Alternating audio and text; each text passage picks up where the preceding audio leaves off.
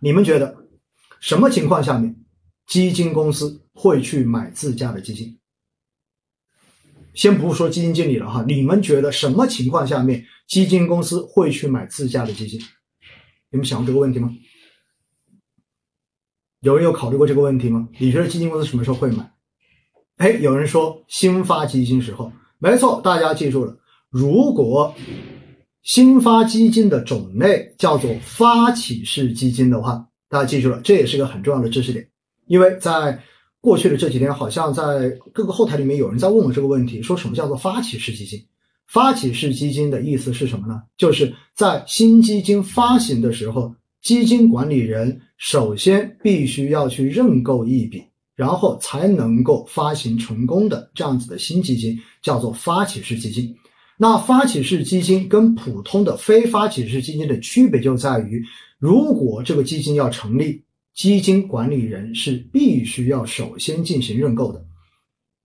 而且因为基金管理人进行了认购。所以，这个新基金的成立的门槛、规模的限制，只要五千万就可以了。而如果是非发起式基金，那么最少要募集满两个亿，这个新基金才能叫做募集成功。因此的话呢，发起式基金中间肯定是会有基金管理人的这一个认购份额的，这是一种情况。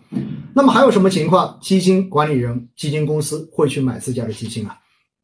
大家还记不记得，在去年，当时疫情发生之后，市场一片恐慌的时候，你们还有印象吗？在去年的二月份，当时整个市场特别的恐慌，大家觉得疫情可能会导致经济出大问题，甚至有很多人觉得会发生经济危机和金融危机的时候，结果我们就发现各家基金公司都对外发表公告说。动用自有资金，然后申购旗下的基金产品，那么少的可能申购个几百万，多的申购几千万到几个亿的都有。那么大家想想看看，基金公司在这种情况下面用自有资金来申购自己旗下的基金，它的目的是什么呀？它的目的其实是为了给市场、给散户以信心。希望散户们能够看到，其实基金公司并不认为当下是一个非常危险的时候，反而基金公司认为当下是一个值得投资的时点，所以他们拿出自己的真金白银来申购自己旗下的基金，就是为了要给市场以信心，解决市场上面的这种担忧的情绪，避免市场出现恐慌。说白了。避免市场上面出现对于基金份额的这一种大量的赎回，最终造成挤兑的现象。而如果一旦形成这样的事事情呢，又会对市场形成负反馈，对不对？因为你赎的太多，赎的太巨量，最后就会造成基金经理有可能要被迫减仓，而被迫减仓又可能又会造成市场上面的各种资产的价格出现踩踏，因此。在市场一般出现比较极端的这种黑天鹅事件的时候，基金公司很多时候都会用固有资金来进行自家基金的这种申购或者是认购，所以这是第二种情况。那么好了，除了这种情况，基金公司还有什么时候会去买自家的基金吗？我告诉大家，基本上就没有了，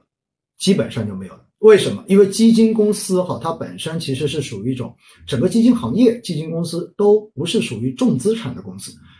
所以呢，其实基金公司本身的他们能够运用的这一些固有资金的量也并不算很大，而且的话呢，要动用自己的自有资金去进行基金产品的这种深认购，本身内部走的这种流程也是比较的呃繁琐的，因此的话呢，其实基金公司并不是说很指望着靠自己来买自己家的基金。来给自己创造多大的收益？因此的话呢，一般来讲，基金管理人真正动用固有资金来买自家旗下的基金，也就是刚才说的这两种方式情况之下是比较多的。就第一个，发起式基金；第二个，市场出现比较大风险、出现黑天鹅事件的时候，给市场以信心，所以他自己会买。